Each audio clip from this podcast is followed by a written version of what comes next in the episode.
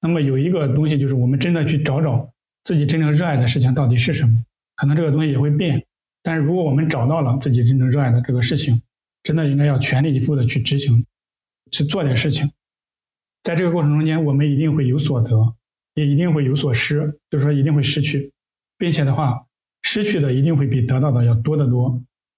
但是你得到的这一点点感悟，一定会让你更好的进入人生的下一个阶段。欢迎来到 FreeCode Camp，开启编程之旅，分享旅途故事。大家好，我是米娅。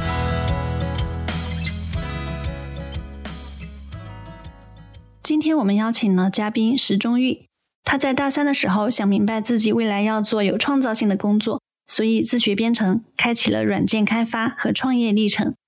在节目中，他分享了如何找到热爱的事情，新人如何在职场成长。以及是什么内在的动力推动他在每次创业失败后又投入到下一次挑战中？相信他的故事会带给你启发和动力。希望你喜欢这期节目，并把它分享给更多朋友。也欢迎你发邮件分享自己的故事。钟玉你好，谢谢你参与我们的节目。哎，你好，米娅，大家好。那个我是史钟玉，十年开发者，目前在一家互联网公司做技术总监。也是咱们那个 FCC 郑州社区的组织者，很高兴有机会接受米娅的这个邀请，跟大家一块儿聊一聊关于编程、创业、职场相关的一些话题。那以前我们在成都和苏州都见过，啊，今天也期待从你的分享中了解更多。那首先我们聊聊你的技术旅程是怎么开始的？你是在什么时候开始学习编程的呢？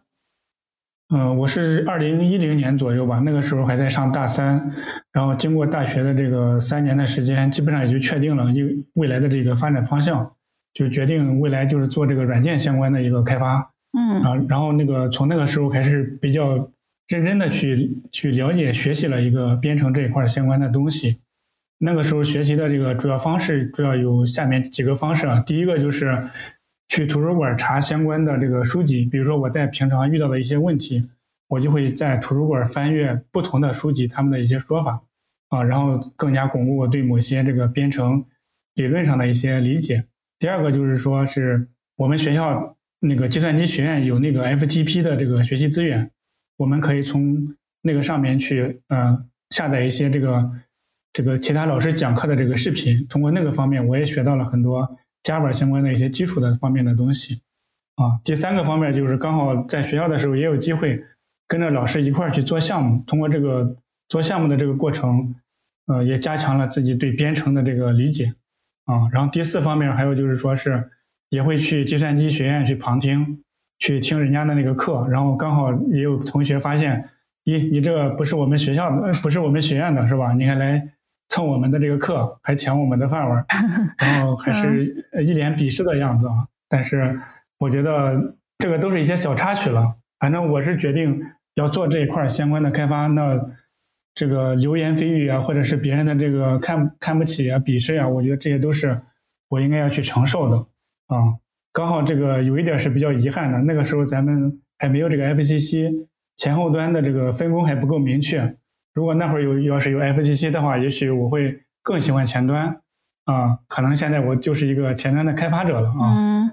当然现在的话，工作主要还是偏后端多一点。当然前端我也经常去研究，对 FCC 这块也经常关注啊。对你当时读的不是计算机专业？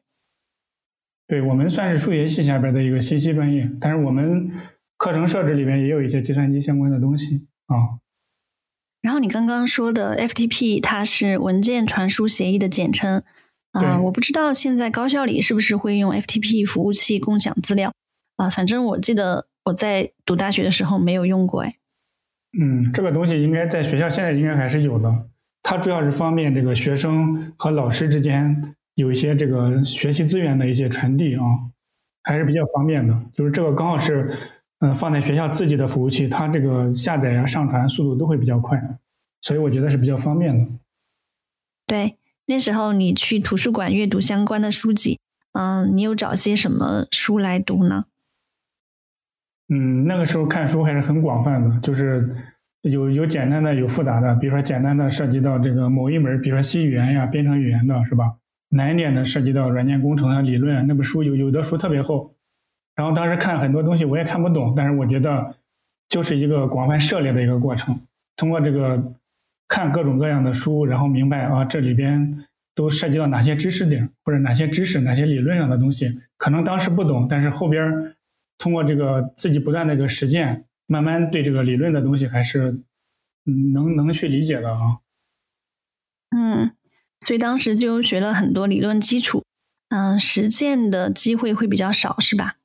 对，在学校毕竟我们也没有什么合适的项目可以做，不像咱 FCC 这个呃网站上有很多这种现有的项目呀或者教程资源，是吧？那时候我们什么都没有，啊，都是自己去学一些理论上的，还有一些基础的方面的东西，这个方面学的比较多一点。哦，那后来帮老师做项目是怎么获得这个机会的呢？哦，认识刚好我们那个就是相当于我们辅导员吧，他知道我我在学计算机，然后我也跟他聊过，我以后想做这个呃软件开发编程方面的事情。刚好他有一个同学就找到他，就是也是他同学就是在企业里边的，然后就是有一个需求，然后他自己没有搞定，他就找到我们这个辅导员。辅导员刚好听说这个我在学这个计算机相关的东西嘛，然后他就说，要不你做一做试试，看能不能。帮他解决这个这个问题，然后于是我就，呃，接触了这个项目，然后最终把它给完成了。啊，可以说一下是个什么样的项目吗？那个辅导员他同学是做那个化工行业的，就是说相当于现在的那个，比如我们穿的衣服是吧？它涉及到一些燃料，就是你的衣服可以染成各种各样的颜色。他应该是开了一个这种染料厂，可以把不同的这个布染成不同的颜色。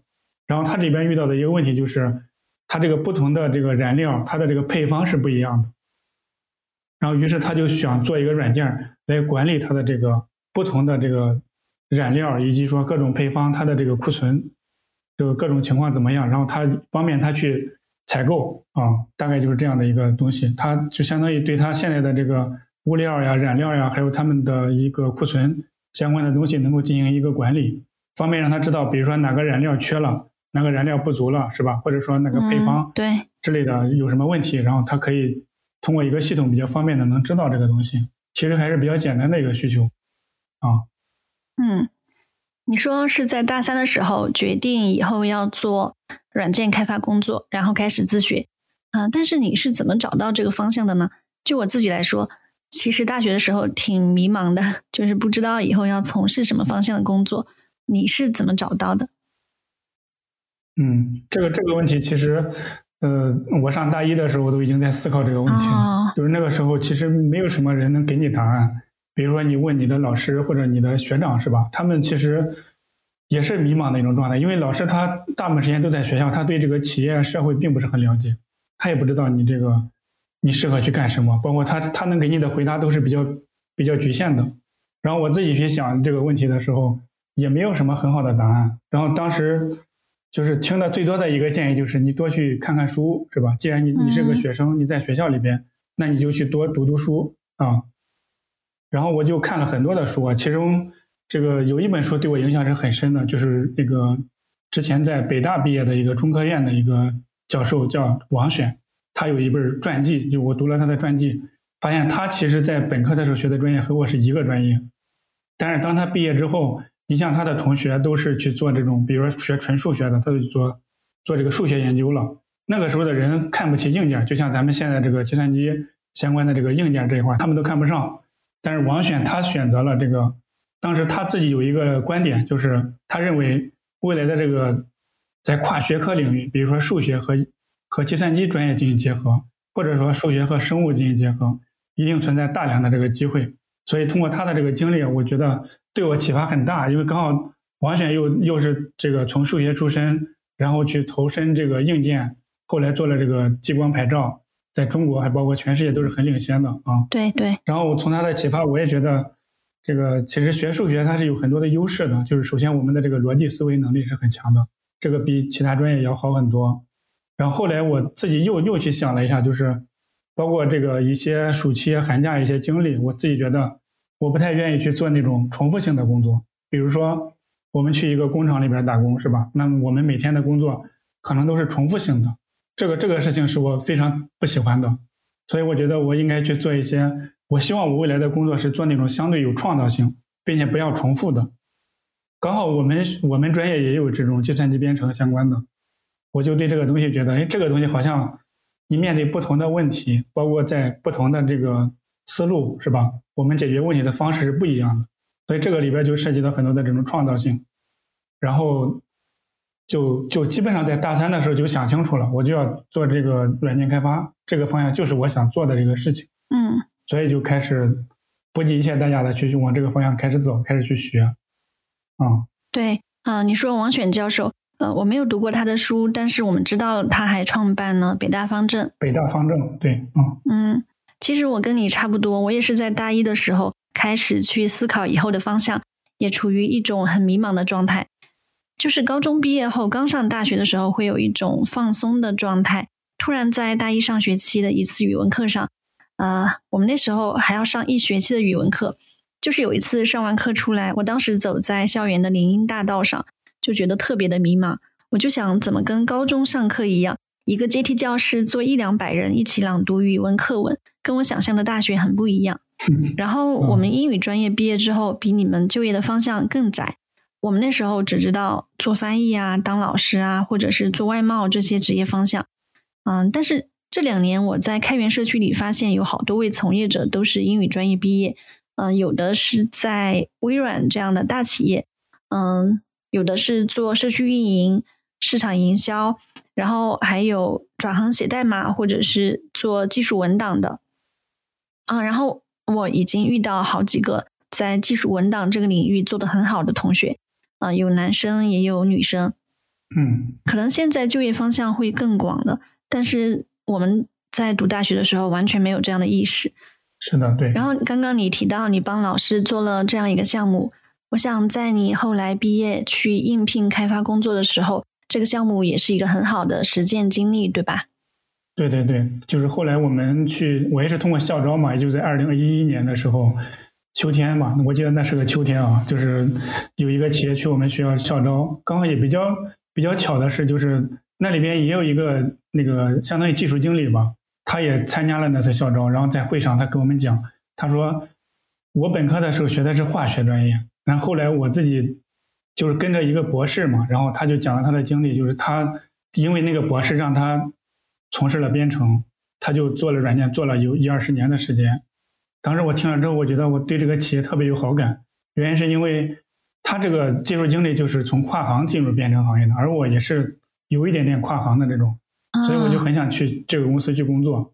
但是后来更巧的是，我也很顺利的就进入这个企业了。然后因为刚好这个有学校做过项目经验是吧？然后刚好这个面试的时候我也比较这个自信吧，从这个笔试到面试这个理论这一块的这个。功底我觉得还是不错的，至少我觉得不输于这个计算机专业毕业的这种学生，因为我看了很多的书，做了很多训练，这块是没有问题的。然后关于实践这一块的话，那个时候那个面试官也问我了，他说：“那你觉得你和他们有什么呃优势或者劣势，是吧？”然后我分析了一下，我说：“这个优势我觉得是最明显的，因为我们我是学数学专业的嘛，这个数学是讲究逻辑的，然后编程也是讲究逻辑的，而这方面我们是有。”巨大优势的，比他们要优势的更明显。然后劣势的话，可能就是我们的理论可能没有他们学的系统，就是没有计算机专业的那种人学的更系统一点。但是实践这块我们其实都差不多啊。然后只要就是说你给我时间，给我机会，我觉得三个月到六个月的时间，我肯定能超越他们的。然后那个面试官听了之后也是对我还是挺满意的，然后后边就很顺利的进入这个企业啊。嗯。你在面试的时候说数学是你的优势，那其实我们在之前几期节目里面也都提到一个问题，是不是数学好才能做好编程？我想问问你是怎么看待这个问题的？我个人觉得，嗯，影响不是特别大，但是就是如果我们深度去学习过数学之后，我们的这个逻辑条理性会更强一点。然后编程它和和这个数学之间是有相关性的，就是同样是一个事情的逻辑性，这个逻辑性其实跟你学没学数学关系并不大，就是你即便是学英语的，你不影响你你想问题的这个条理性。嗯，对。就是我们要想做好编程，就是你要有条理性，就你的思维不要是那种很跳跃性的，就是说是一步一步这种具备这种能力就可以。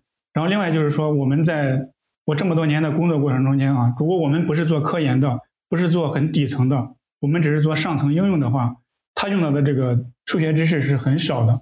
就是说，我们基本上这个，我觉得初中水平的数学知识就够用了，加减乘除、求余啊这种足够了，就是你会这些都足够了。它不需要就是说你一定要完成大学啊这种很系统的数学学习，这种很少用到。嗯，你刚刚说即使是英语专业也不影响考虑问题的条理性，我就想起我在读大学的时候，因为我们那时有会计课，也有简单的计算机课嘛，啊，然后我那时候在一群英语专业的同学中，这两块是属于学的比较好的，就是会 喜欢这种讲逻辑的学科。哎，会计和计算机算是理工科吧？对。哦，会计是属于监管系。嗯，所以那时候也是对编程产生了兴趣。我们回到你的经历，进入这家软件公司后，有没有遇到什么挑战？有什么收获？你可以分享一下吗？嗯，好的。这个进入这个企业，我是我们当时是以实习生的方式，大概在这个企业就直到我们毕业这个时间，都是以实习生的方式进行的。当时的工作也都不是很复杂，然后这个企业给了我们很多的时间去学习，还有这个。有一些非常有经验的这个老这个老员工，他们会定期给我们上课，啊，就像我们还是跟沿用学校的那套理念一样，他会给我们讲企业里边用到的这些技术，还有理论，嗯，然后我们系统学了有大概有几个月时间，然后才逐步才开始进入这个企业的这个开发中间的这个环境里边来，然后也是从先易后难，然后慢慢的这个开始做一些复杂的业务开发，这个过程中间，我觉得主要是完成了一个我们从学生。到一个职业的开发者之间的一个身份的一个转换，同时也是我们知识结构的一个转换。就是说，在学校的时候，我们更注重理论；在企业中间，可能是更注重实践。理论和实践在这个过程中间就能得到一个比较好的结合吧。就是我们在实践中能更加深刻的理解咱们在学校学的那个理论，它到底是怎么一回事啊？跟你理解的和你做的就执行这个东西要合一。嗯啊，第二个就是。就更加深刻的去了解了一个软件工程师，他应该是怎么去思考问题的，在工作中间应该是怎么去发现一个问题，去解决问题。这个过程中间，每天我们都其实都是在做这样的一个训练，发现一个问题，然后去思考如何解决，最后又是怎么把它解决掉的。然后定期我们还会去做团队的这个复盘。经过几年的这个呃两年时间的左右的一个训练，基本上我们就很熟悉我们的一个工作模式。嗯啊。在这个过程中间也积累了很多经验了，了解了这个行业的一个趋势。刚好在二零一二一三年的时候，我们微信诞生了，对吧？这个是我们很有幸，在我们刚工作的时候就发现了这个，就这个微信出现了。对。那个时候的这个，呃，我感觉也是挺震撼的吧。就是我觉得这个微信，我刚好那个时候也开始有这个手机普及了，就是那个小米啊，那时候刚刚比较兴起，大家都装着微信，然后就用在手机上进行聊天。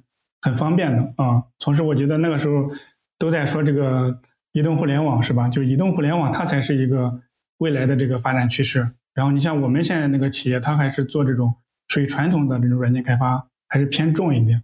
然后也慢慢的都觉得这个是不是自己应该也开始考虑考虑未来的这个开发方向，以及说自己看看有没有别的机会哈。当然，在这个公司里边，因为这个嗯，这个公司规模也比较大，然后人员结构都比较成熟了。然后我也觉得这个，看看我的领导，他现在的样子，也可能就是我十年后的样子。等他退休了，我就在他的位置上。然后这个职业的天花板还是比较明显的。综合考虑了一下，我觉得还是得为自己未来的这个这个机会去寻找一些方向。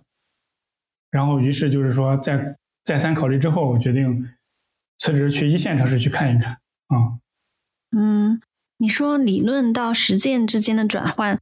呃，还有培养了思考问题、解决问题的能力，嗯，这个可以展开聊聊吗？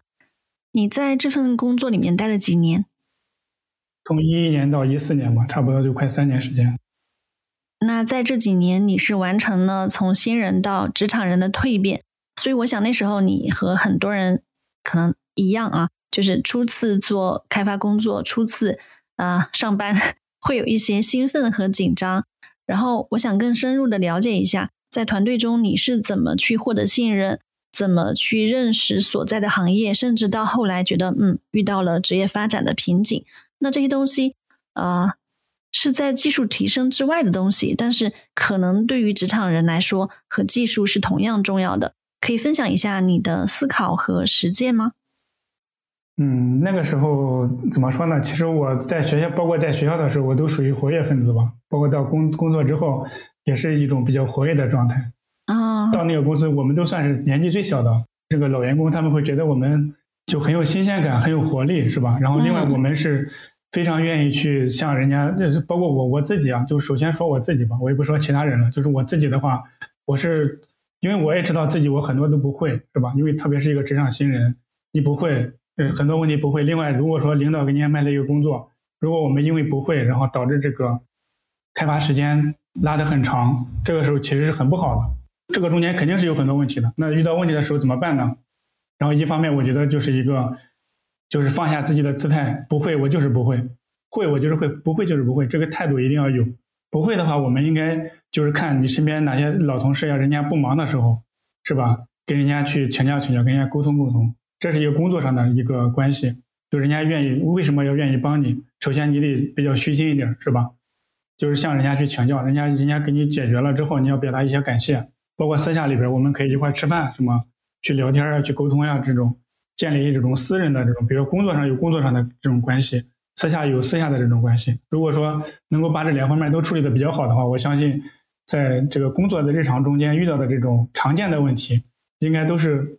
有很多人愿意去帮助你去解决的，我觉得这个过程中间，比如说我的领导，他刚开始他其实以前也不打乒乓球，后来是慢慢开始学，也是一个小菜鸟，是吧？但是我是从小的时候就打乒乓球的，啊，然后我就陪着他每天陪着他打乒乓球，我也是故意把我自己当做一个菜鸟一样和他一块儿成长，有意思，然后打来打去，打来打去，就这样，他也觉得我也在进步，我也觉得他在进步，就这样。就通过打乒乓球，我们俩之间这个关系也挺微妙的。他也觉得，咦，你这个进步很明显呀，是吧？其实我是在前期是我是在示弱，后边我在开始真正的展示自己的实力啊。然后通过这个过程中间，领导也比较喜欢我，我也从这过程过程中间，就是说这是一个私下的。然后我们在工作中间，我也可以跟他开玩笑，是吧？并不是那种非常严肃的。虽然那个领导比我大好多岁啊，但是我们的关系就像一个。就像我们生活中的那种很好的那种朋友一样，很能聊得来。嗯，啊，然后我觉得那个工作氛围我也很喜欢，我领导也也比较器重我。当然，就是有什么问题，我向人家请教的时候，人家也很开心的愿意把人家想所理解的这个东西，呃，传达给我吧。总总结一下，就是我觉得我们要能善于去沟通。第二个就是我们要善于去处理你和别人之间的关系，这个是很重要的。把这两个处理好的话，我觉得无论我们是在职场还是在其他方面，应该都可以嗯游刃有余吧。对，通过共同的爱好去建立信任感，这个方式很好啊。嗯，接着你在移动互联网浪潮兴起的时候，就离开了郑州这家公司，去了深圳工作。去深圳是因为正好当时有什么机会吗？这个就要就要牵扯到，就是那个我在学校不是帮老师做了一个项目嘛，就是那个燃料的那个项目，然后那个项目在做的过程中间也遇到了很多问题，然后当时也解决不了啊。一方面问我们教我们计算机的老师，另外我也在网上各种搜资料，后来在一个论坛里边认识了一个前辈，然后他这个经验非常丰富啊，他就在深圳那边工作，然后他就帮我解决了那个问题，我们俩就认识了。然后我们嗯私下关系还是可以的，经常那个时候就用 QQ 嘛，用 QQ 去沟通聊天他也给我讲了很多他的这个对技术方面的一些理解吧。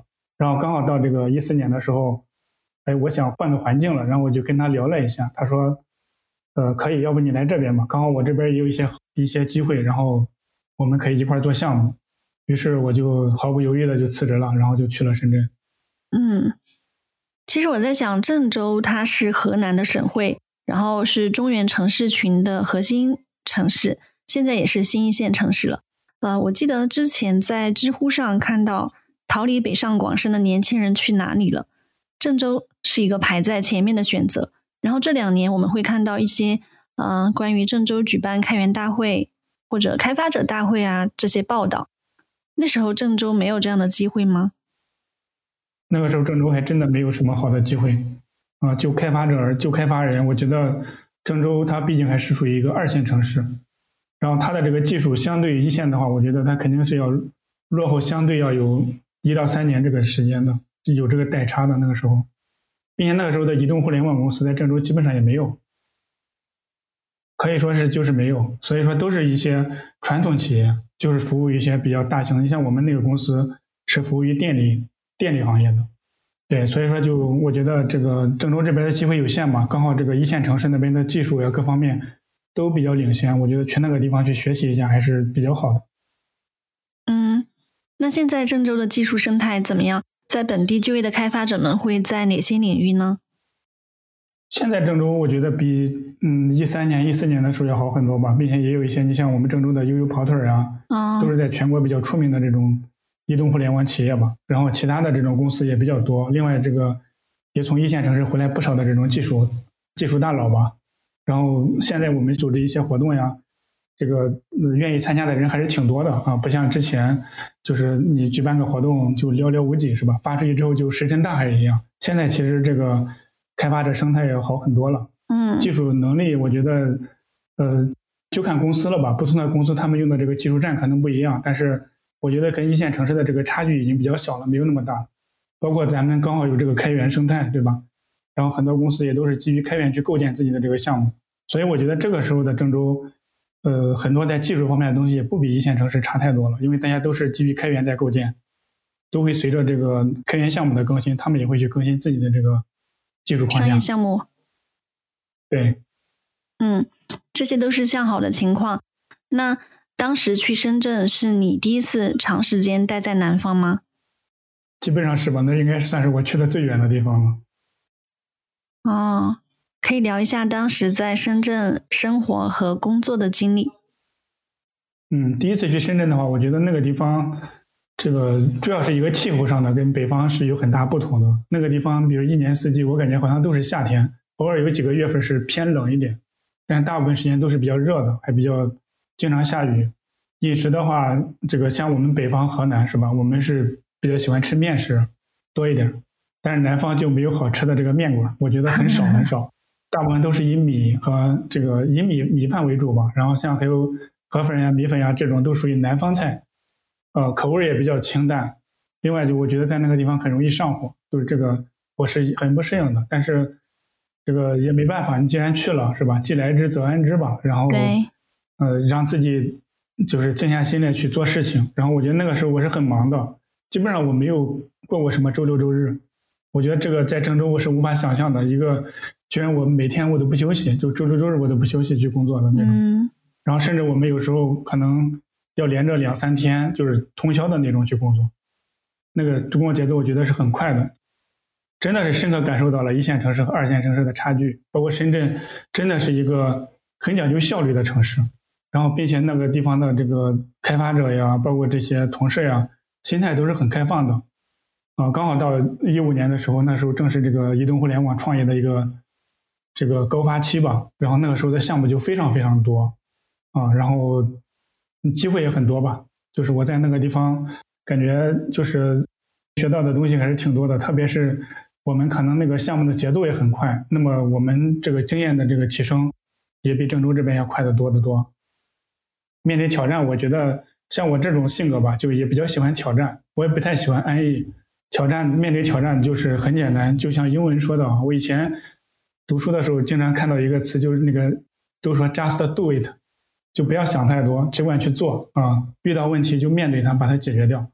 通过这个过程，我们肯定是呃可以得到提升的。在这个过程中间，我觉得呃主要有两个能力，我觉得是提升的比较明显的。第一个就是快速学习的能力，因为我们平常会面对各种各样的这个问题，并且的话，它是要求你必须在现实解决的，它不允许你挑个一周两周才解决它，它是需要你可能。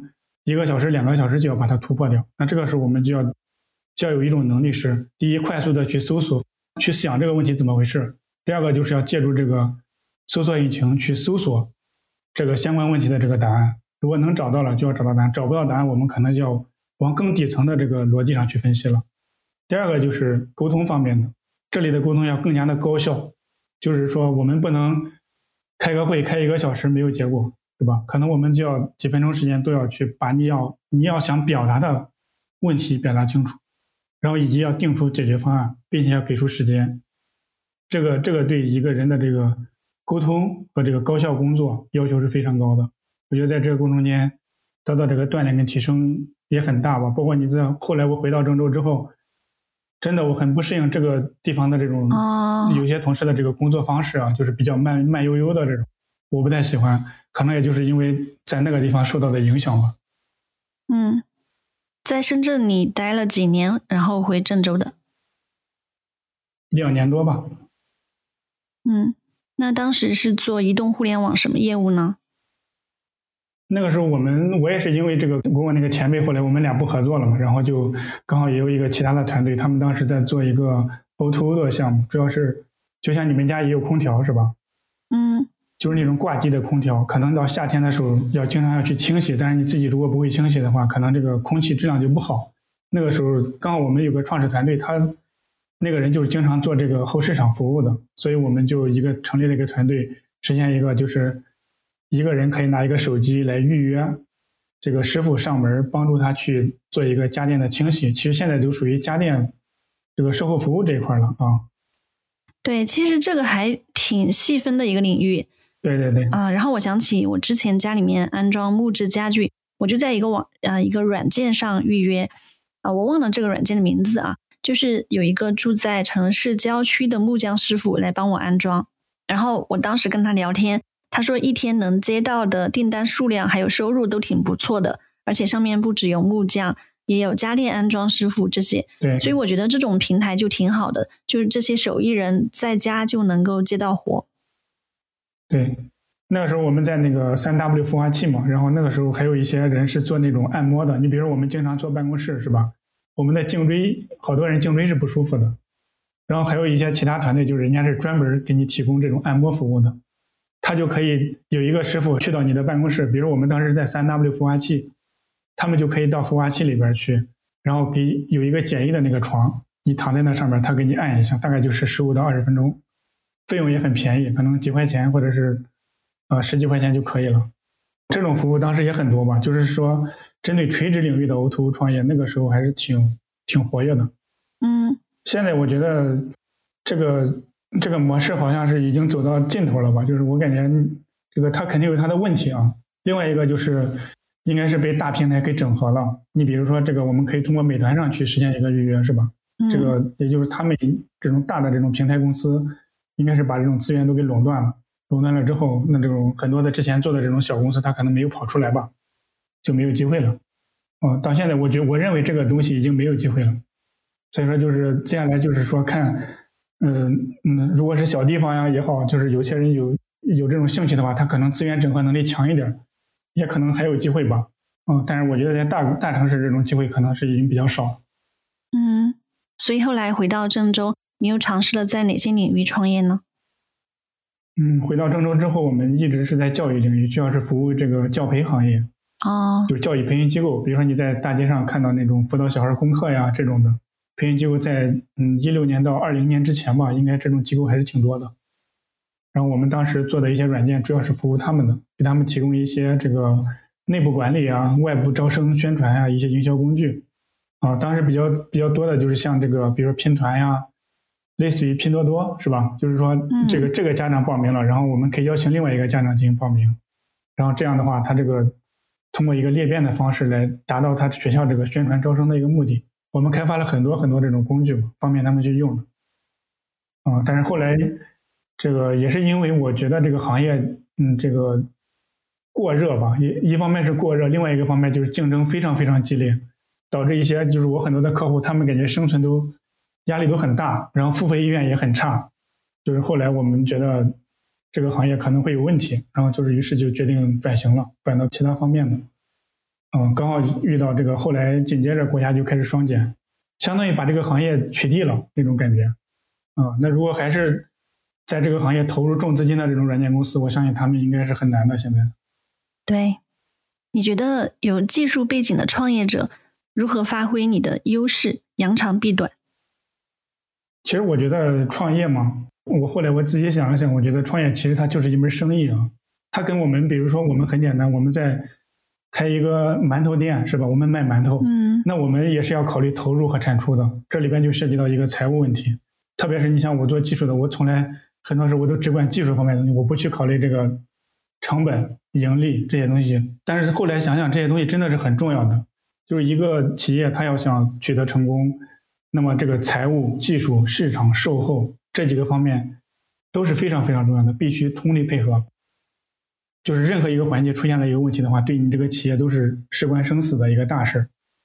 但是这个当时我确实，我觉得我做一个技术背景出身的来说，我是不重视这个，不重视财务，甚至来说售后我都不重视的。哦，这个后来我觉得是一个导致很多失败吧。我觉得主要就是跟对财务的关注度不够，另外一个就是对售后的关注度不够，这个都是取得好多次失败的一个重要的一个教训啊。然后另外的话就是。我觉得创业嘛，就是最好还是去选择自己熟悉和自己擅长的，你对这个行业有一个独到的理解或者深刻的理解，并且的话跟别人是不一样的。然后你觉得这个东西确实它有，或者有钱可图吧？就是说这个你觉得你做这个事情，它肯定是能得到一个商业回报的，不会说让你白干。或者说我们又不是做慈善的，一个慈善的心态去创业，那种是更不应该的啊。第二个、第三个就是说。我们尽量去避开跟这个大公司去竞争。你比如说，人家美团明明会去做这个事情，你也去做这个事情，那我估计你肯定是论烧钱呀，论这个各方面的团队呀、战斗力啊，肯定是斗不过他们的。所以这个东西，我觉得要适当的去去避开他们的这个细分领域，然后去掌握你自己擅长的，并且的话，你觉得你能做出特色、做出不同，跟他们不一样，能创造独特价值的，这个我觉得，当然现在我我想想也比较少了这种。这种方向啊，啊，就是找合作伙伴的话，你像我是做技术的，对吧？那我可能找合作伙伴的时候，我肯定不会也去找一个做技术的，那我可能会去选择对市场呀、对财务呀、销售呀，甚至来说对售后呀，他在这方面有很大优势的，并且的话能给我取得互补的这种，我觉得这个是一个比较好的一个选择吧。还有一个就是说，嗯，很多时候我们做决策一定要大胆并且高效的去做决策。然后去执行的时候，就非常考验团队的这种协同。执行的时候就一定要就是说，我们分工明确，谁干什么谁干什么，对吧？对。然后去快速的去看一看，结果是什么，过程中间有什么问题，不断的在这个过程中间去去反思、去总结。我相信通过这么一个迭代的这个过程，我们做的这个事情对还是不对？如果不对，那我们就尽快的去调整；如果对，那就尽快的继续投入资源去做。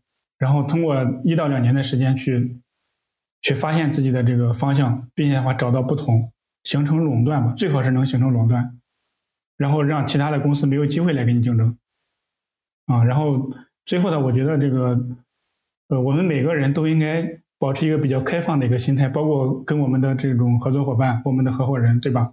我觉得扯皮的事情呀，包括假设说我们失败了，对吧？失败，我觉得是一个，呃。可能对大多数创业者来说都是一个常态，甚至说，比如说一百个创业者，可能九十九点九九的创业人都是会最后要失败的。如果我们失败了，我们应该怎么用一个什么样的心态去面对你的合伙人呢，或者你的合作伙伴呢？你能去怪他吗，或者怎么样吗？对吧？其实，对于真正我觉得一个有远大理想的，或者说我们真的想做事的人来说，我觉得成功跟失败，这个是没有一个严格定义的，因为我们永远都是在。往前边走的一个路上，是吧？嗯，挑战它从来都在，并且的话，它永远不会去消失。那么，我们做一个团队，我们应该是齐心协力的去面对它，去解决它，去面对这些挑战，最终去战胜它，对吧？然后才能取得短暂的一个成功吧。可能最终我们还是会失败的啊！在这个过程中间，我们肯定会失去很多很多的东西，比如说我们失去了对你合作伙伴的信任，对吧？然后我们得到的东西。可能很少很少，可能我们转了一大圈，转了几年时间，我们才发现啊，我做技术的，我应该重视一些财务，对吧？我们为什么总觉得我们的技术很好，对吧？或者说做市场的总觉得啊，这个东西一旦做出来的话，市场一定很好，对不对？是的。每个人都有每个人的判断，那如果你的判断出错了呢，或者怎么样的，对不对？那这个时候其实就是这个心态就真的很重要。那我们得到的东西就很少很少，可能我们会得到一个经验，就是啊，这个此路不通，哪条路是通的，可能我们也不知道。就是也也有很多人他经历了一个创业之后就一蹶不振了，还有有的人他经历了失败之后会把自己的这种失败归结为其他的人。我觉得这种都是一种非常不健康的一种心态。我就说这么多吧，改天有机会咱可以再聊啊。嗯，我很佩服你的这些态度。我们都向往成功，但是在一个成功创业者的故事背后，没被看到的其实是大多数创业失败的人们的故事。所以，面对失败是我们每个普通人的必修课题。嗯，另外，你刚刚说的时候，我在想，以前我们短暂的两次见面，在人群中，我就感觉你嗯不太爱说话，然后给人的感觉就是很沉稳。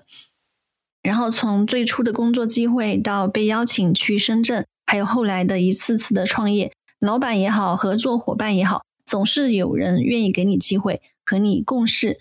我想这些跟你的心态是很相关的。然后是什么内在的动力推动你在创业失败后调整心态，又投入到下一次挑战中呢？嗯，我想作为开发者，即使不能自己做自己的公司，呃，应该也能找到一份不错的开发工作。那为什么你要选择创业？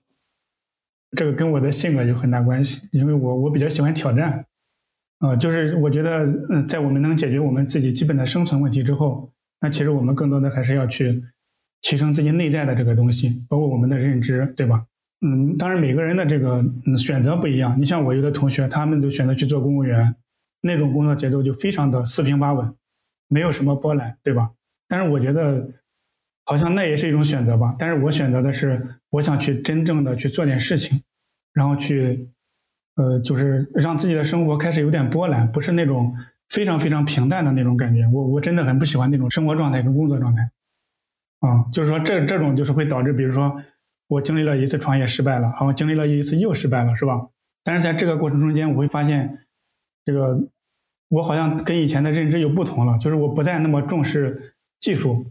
是吧？我开始重视去跟客户去沟通，开始能换一个角度去考虑这个我的员工是吧？我们的下属啊，他们的一个心态，他们的一个状态啊，就这样。就是我觉得刚好你看我接下来的一一轮一轮的这种，比如说这次失败了，那么下一轮我去做什么呢？可能就很自然而然的就来了。这个我觉得跟我的心态应该是有，就是你说的有有关系啊。就是我我我的心态很开放。我愿意把我知道的这个技术去跟别人分享。我不觉得技术它是一个，呃，就是好像我掌握了就就感觉很了不起，是吧？我不愿意去去可以分享给别人。像咱们开源的这种东西，是吧？都是很多开发者把自己的这种智慧贡献出来，让其他的人去吸收、去学习，并且在他的基础上去进行构建，对吧？那我们做人其实我觉得也是一样，把我们的这种核心的东西尽可能的去开放。当我们越开放，我们可能对这个。同一个事情的认知会越深刻，对我是这么认为的。就是这样的话，可能别人也会觉得，啊，你比较可信，然后你说的东西没有那种虚的东西，都是很真实的。那么，比如说那个老板突然间他人家觉得，哎，成立要成立一个技术团队了，那他可能脑子里边第一个想到的肯定就是我了。那只要我愿意，那我的机会是很多的，只会越来越多，不会越来越少。嗯，我认识一些创业者，嗯，有的人创业的。内在动力是赚钱，有的人是希望完全掌控自己的时间，然后你的内在动力是拓展自己的认知。对对对，你现在也是在创业对吧？也算创业，也算也算是工作吧。然后这个当然我们公司这块技术还是我说了算，刚好也是之前认识的一个老板嘛，他们在郑州成立技术团队了，然后让我来这边负责技术，带着团队来消化我们公司新的一个业务吧。目前我们还是以偏外包吧，偏外包方向啊。但是我们我郑州这边这个技术团队，我们其实不用考虑业务问题，老板他们那边那个团队会给我们提供很多的这个业务来让我们开发。但是我们目前主要还是呃以这个微信小程序呀、公众号呀、网站呀、APP 呀，各种方式都有，就是根据客户他自身的这个需求，我们来给他进行定制开发。差不多我们是二一年开始做吧，然后到现在。这个已经服务了有几万家小中小企业了，并且口碑还都挺好的。啊，这个数字挺大了。主要是什么行业的客户呢？就是行业有很多吧，你像有的也有国企的啊，也有这种很小的企业，他们就是比如说就卖服装的呀什么之类的。嗯，他们就想自己做一个小程序，然后提供一个这种支付功能之类的。但是他们又有一种自己的这种营销的运营的一些思路吧。他们比如说我们用在淘宝上或者。在京东上，他们觉得做的也不是很好，是吧？他们可能想这个微信小程序也许是一个机会，他就自己做一个小程序，商城偏商城类的这种应用是比较多的。但是在融合他们自己对营销的思考，可能里边会有一些特殊的这种功能，那这种就需要去定制，没有这种现成的软件可以给他们用。如果他们的需求只是一个标准的商城的话，我们也有标准的系统，基本上我们也不用开发，这种业务也很多。还有一些就是说是属于那种嗯公司内部用的啊，他们可能有自己的，比如说人家想自己测评自己的员工的这个心理状态呀之类的，他们会提供一些问卷儿，但是这个问题的交互可能也是比较独特的，包括这种问题的最终的这个测评结果的一个分析，因为这个可能人家有人家自己的一个分析方法。他希望能得到一个结果，那这个也也得必须去定制去开发。类似这种小软件还是很多很多的，这种需求公司还是比较多的啊。所以你们会深入客户的业务去帮他们梳理需求。对对对，就是我们会跟他深度去聊，你这个需求到底是什么，深度的去挖掘啊，然后去想好之后，再给他这个做成软件，然后让他去用。他用的过程中间有什么问题了，我们还可以继续给他改进啊。就是说以。客户为中心嘛，然后他们需要什么，我们就尽量去提供相应的服务。嗯，听起来客户主要是来自传统行业是吗？对，传统行业多一点。啊，那可以分享一下你所观察到的传统行业数字化转型的现状趋势，以及主要会面临哪些挑战呢？嗯，我觉得就是咱们就谈谈数字化吧。当然，现在可能未来应该就是一个数字化的时代了，就是让让数据更智能的一个时代。现在其实我们都还在进入，还很多企业其实还没有进入数字化改造，甚至就没有一个系统。啊，就是我我感觉分析一下，大概有这么几个原因啊。第一就是，就是很多公司他们的这个相关人员不具备这种数字化的思维，就是他们自己也不知道自己的这个业务怎么进行数字化的改造。假设说，他说，哎，看别人系统做的很好，或者是线上卖的又很好，但是他其实不知道自己该怎么做，甚至他不具备这种思维方式，这个其实就是他们的一个痛点。第二个就是说，我觉得这个数字化转型它是一个持续迭代的过程，它并不是一个短暂的行为。但是这个这个迭代的过程有可能都会给他这企业无无形中间增加了很多的成本跟风险，因为你在转型的这个一旦比如说你投入一个系统到一个公司里边，它就要有相关人员去用。对吧？嗯，那用的过程中就会对传统的这种管理带来挑战，它甚至来说对他们现有的这种利益格局会带来挑战。那他们愿不愿意去做呢？这个其实都是一个问号了。啊，即便是他们想转型、想用这种数字化来改造自己的企业的话，其实他们很多对很多企业来说是很难找到一个适合的团队了，来帮助他们去做转型的，这也是一个难点。最后一个就是说。即便是他开始转型了，对吧？那么他们的老板的思维啊，包括员工的思维啊，最终的这个落地执行呀，这些方面都会是有很多的这种障碍。对，大概就这几方面吧。但是我觉得这个数字化的这个进程肯定是不可逆的，一旦开始就很难去停下来。对于很多企业来说，就是说，在这样的一个时代嘛，我们觉得这个信息化它除了线下嘛，更多的还要增加一些线上的一些渠道。我觉得。这种传统企业还是需要具备这种思维方式来规范自己的这种业务运转，包括自己企业内部的这种学腾。你像咱们现在很多公司借用的这种企业微信是吧？它其实我觉得也是一个数字化，包括钉钉，包括咱们现在学校，包括疫情期间这个家校联动的这种这种，比如说老师通过钉钉跟学生上课是吧？其实这也是一种数字化，一种教育的这种数字化。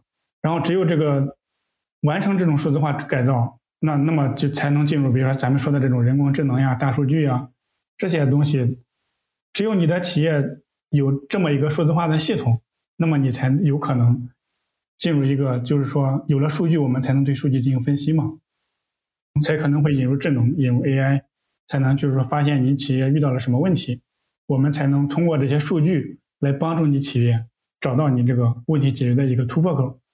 啊，我觉得这个大概就是这样，关于数字化这一块。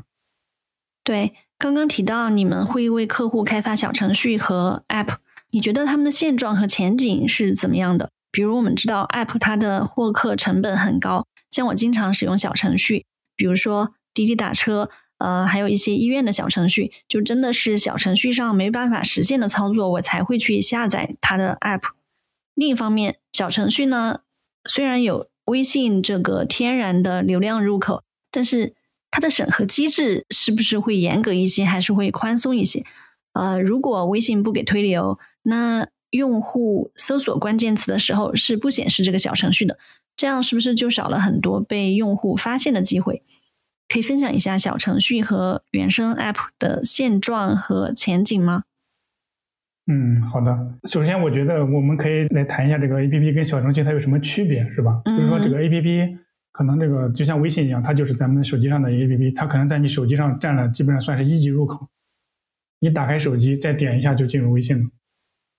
但是小程序的话，它可能就是你需要基于这个支付宝或者微信它的这个生态，就是在它的内部的一个东西。所以它的这个入口上来说，它是没有 A P P 这么直观的啊。然后，但是从功能上来分析的话，A P P 能实现的，那么小程序百分之九十都可以做到。就比如说，你想你通过一个小程序可以实现一个外卖点餐、滴滴打车，以及说我们日常生活中间的我们想要的这种服务，基本上小程序都可以做得到，对吧？这个基本上说没有哪个功能说是哎好像做不了的，这个好像不存在，基本上都能做到啊。另外的话，就是小程序它可能。没有 A P P 的这种烦恼，就是说这个，包括我们现在我们也给会给客户做 A P P，但是我们发现 A P P 上架真的很难很难，它里面要涉及到软著呀，包括这个平台的审核，很多时候你都你都上架了，有可能都给你整改让你下架了，包括这个上架这个过程间又很繁琐，开发流程直接都能拖到三个月到半年。你想想一个公司，他要想做一个 A P P，需要三三个月到半年的时间，他真的是无法承受的，说实话。对吧？对，如果如果有这个时间，有可能他会发现啊，我不需要 A P P 了，因为我发现我突然想清楚，我做这个东西不合适，这就很尴尬了，成本又很高，另外这个上下周期又很长，对企业来说压力是很大的。但是小程序它就不存在这个问题，它因为它是基于微信生态，这个审核就取决于微信了，就是说只要我们开发的这个应用符合这个微信的这个规范，基本上审核的这个速度都是很快的，基本上就是说。一星期以内都是可以过的，只要你开发没问题，是吧？哦，呃，版本更新之类的这种审核速度都是非常非常快的。然后这个还有一点就是，我觉得这个当然 A P P 也有它的一个优势，就是从体验感上来讲，它可能更丝滑一点，是吧？如果你的这个应用做的足够好的话，它可能给人的感觉会更好。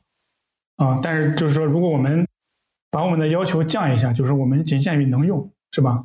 稍微好用就行了，那么小程序也完全可以。但是有一些东西，就是它可能小程序是目前我觉得也算是它的一个弊端，就涉及到这个。假设说你不打开小程序，系统如果想通知你怎么办？这个过程其实比较难的，是有局限的。包括这个微信小程序啊，包括支付宝，他们其实是不愿意你去骚扰用户的。所以说，这个之前这个。微信的这个产品经理对这个小程序的定位就是用完即走，是吧？是的。你用的时候它在，你不用的时候它也不它就不在了，啊，就这样的一个定位。它这个带来的这个麻烦的地方就是，我们这个系统如果想和用户进行互动，主动想和用户互动，其实是挺难的一个事情。只有用户主动来找你，他才能得到他想要的这个服务。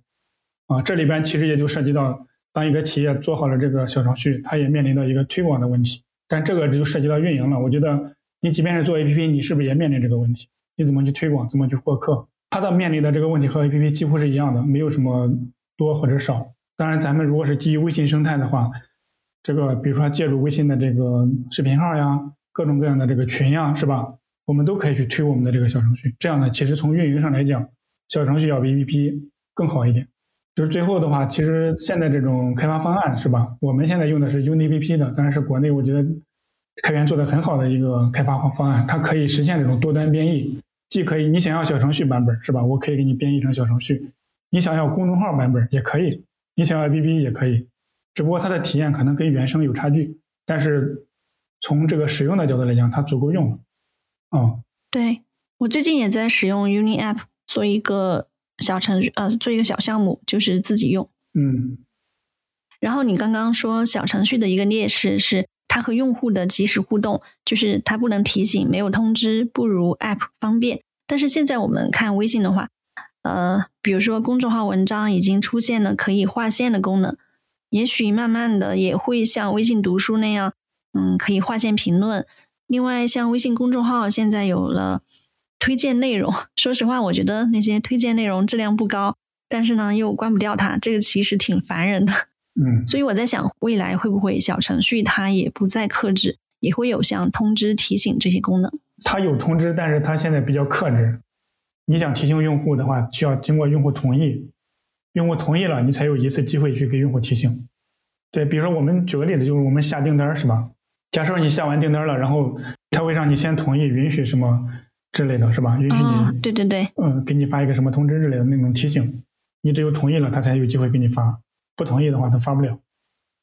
有没有什么行业不适合用小程序？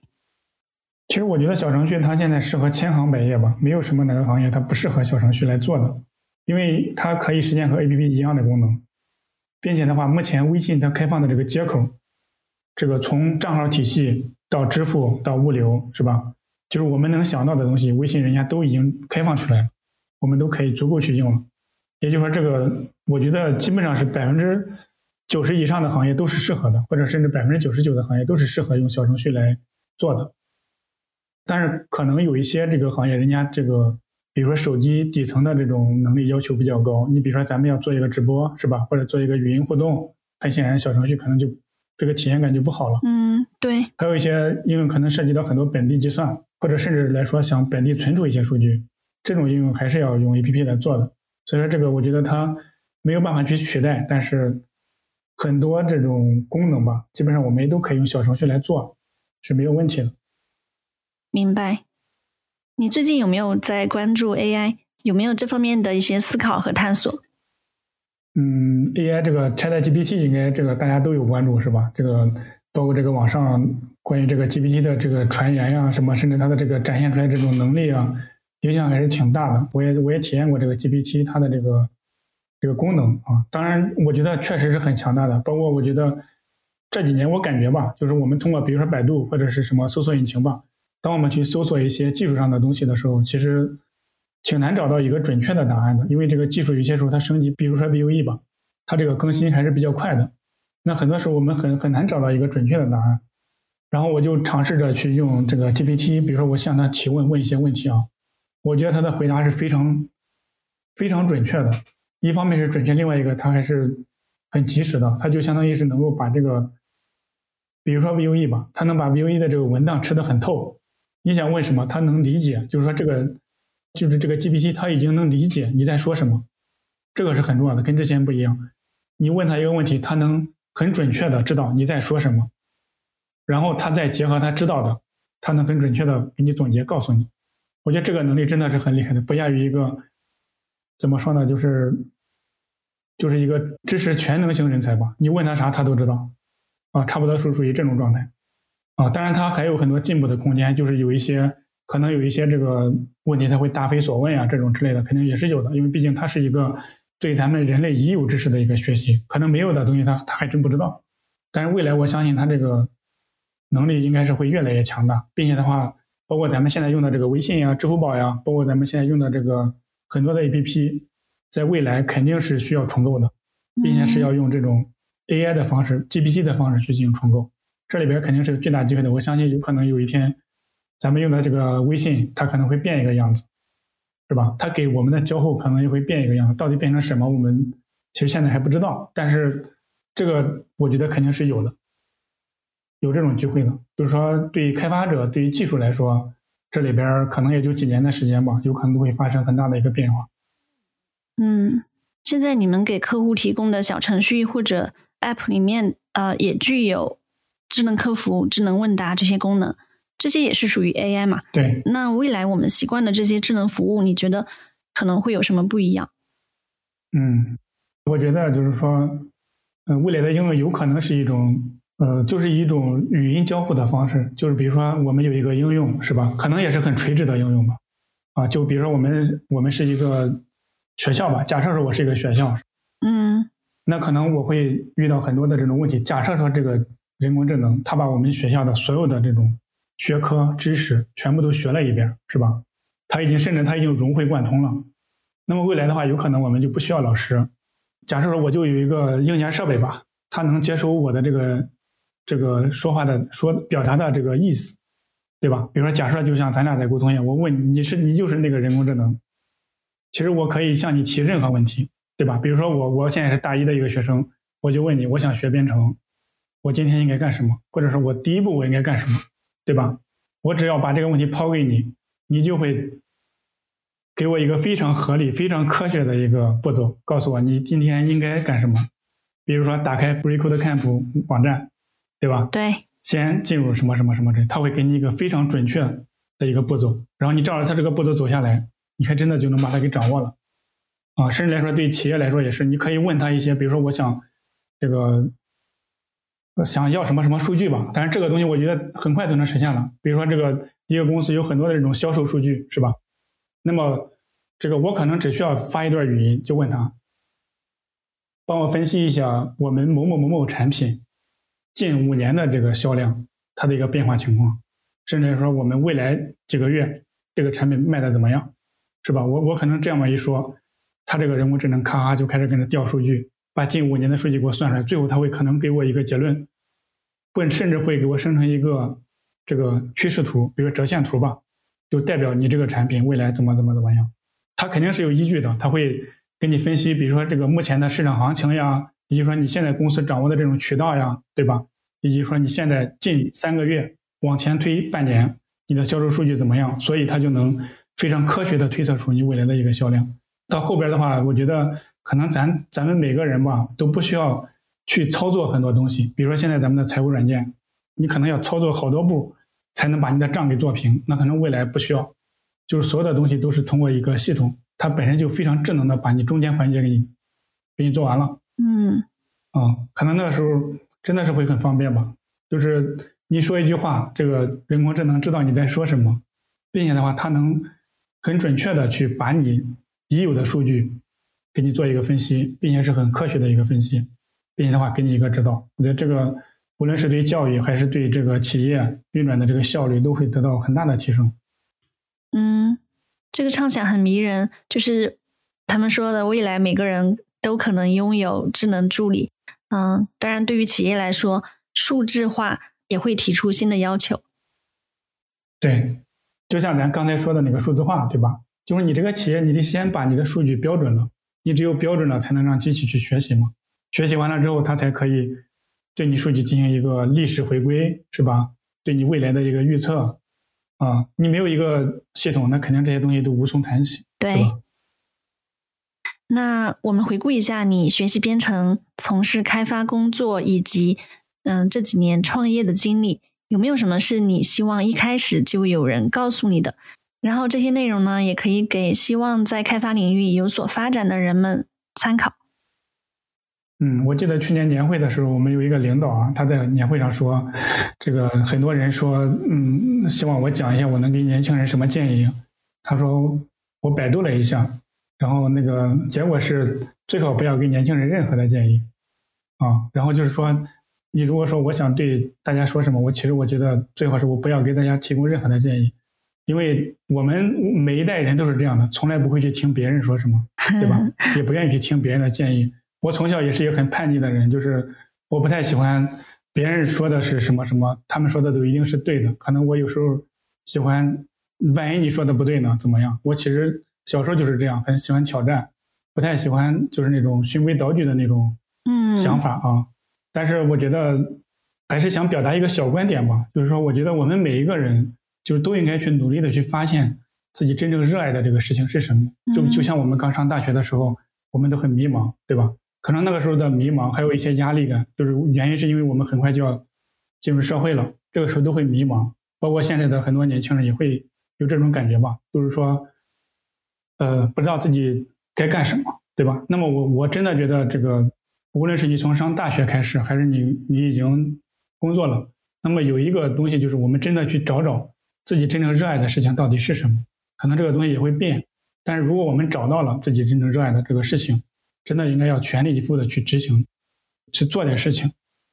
在这个过程中间，我们一定会有所得，也一定会有所失，就是说一定会失去，并且的话。失去的一定会比得到的要多得多，但是你得到的这一点点感悟，一定会让你更好的进入人生的下一个阶段。啊，这个这个可能就是我想表达的一个一个东西。啊，那你真正热爱的事情是什么呢？其实这个编程从头到尾都是我很喜欢的一个事情，包括从上大学的时候，我觉得这个我想做一些很有创造性的这个工作，对吧？那编程其实它给我带来的就是这个。很有创造性，让我每天，我其实每天都在写代码，然后在写代码的过程中间，也会想很多事情，就是，哎，可能我这个项目我是这么来做的，然后换个项目呢，我可能又会有新的想法，然后我就再去试一试，然后那种感觉真的是觉得，哎，我换了一种方式之后，这个效率好像更高了，就这种感觉给我的这种成就感是很大的。然后我觉得，呃，当然现在编程对我来说，它只是一个工具，它只是我谋生吧，或者说谋生，或者说我们这个生活的一种状态啊。我觉得它是一个能让我去表达我自己创造性的一个工具。明白。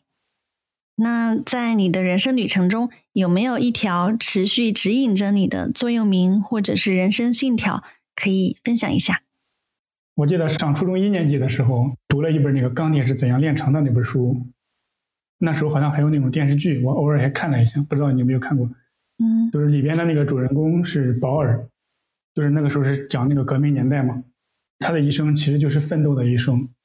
然后他的那句座右铭，在我上初中的时候真的是很经常很多人去提及，会经常会去说。那么今天就是我也在这里给大家重温一下，咱们一块儿去听一下这句话。好。人最宝贵的是生命，生命对人来说只有一次。人的一生应该这样度过：当回忆往事的时候，他不会因虚度年华而悔恨，也不会因为碌碌无为而羞愧。在临死的时候，他能够说：“我的整个生命和全部精力都已献给了世界上最壮丽的事业，为人类的解放而斗争。”这句话，我记得当时在我上初中一年级的时候，对我来说，这个。对我的激励激励作用是很大的，因为我很小的时候，小的时候，嗯，我不爱学习，那时候真的是很讨厌学习，不爱去学校。但是上初中的时候，我就，呃，就是感觉好像就是这个保尔对我还是有影响的。嗯，我突然间觉得我好像真的得得好好学习，得奋斗一下，要不然真的是很没意思。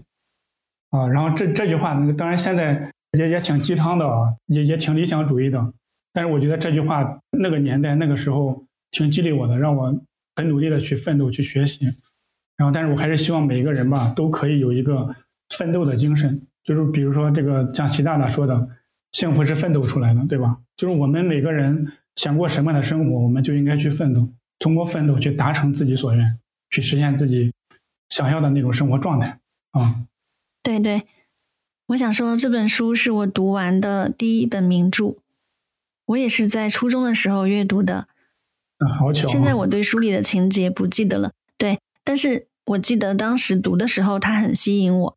可能当时不能完全的理解他的情怀，对吧？嗯，还是会觉得很振奋人心。所以谢谢你带我们重温这段话，一下子就把我的记忆拉回了晚自习下课之后，在橙黄的灯光之下读这本书的情景，就是年少的岁月。嗯，也谢谢你分享这么多的经历和思考。祝福你可以一直保持热爱，追逐热爱。谢谢钟玉。嗯，好的。谢谢收听，希望你能从这期节目中获得启发和动力。期待你把节目分享给更多朋友。下周见。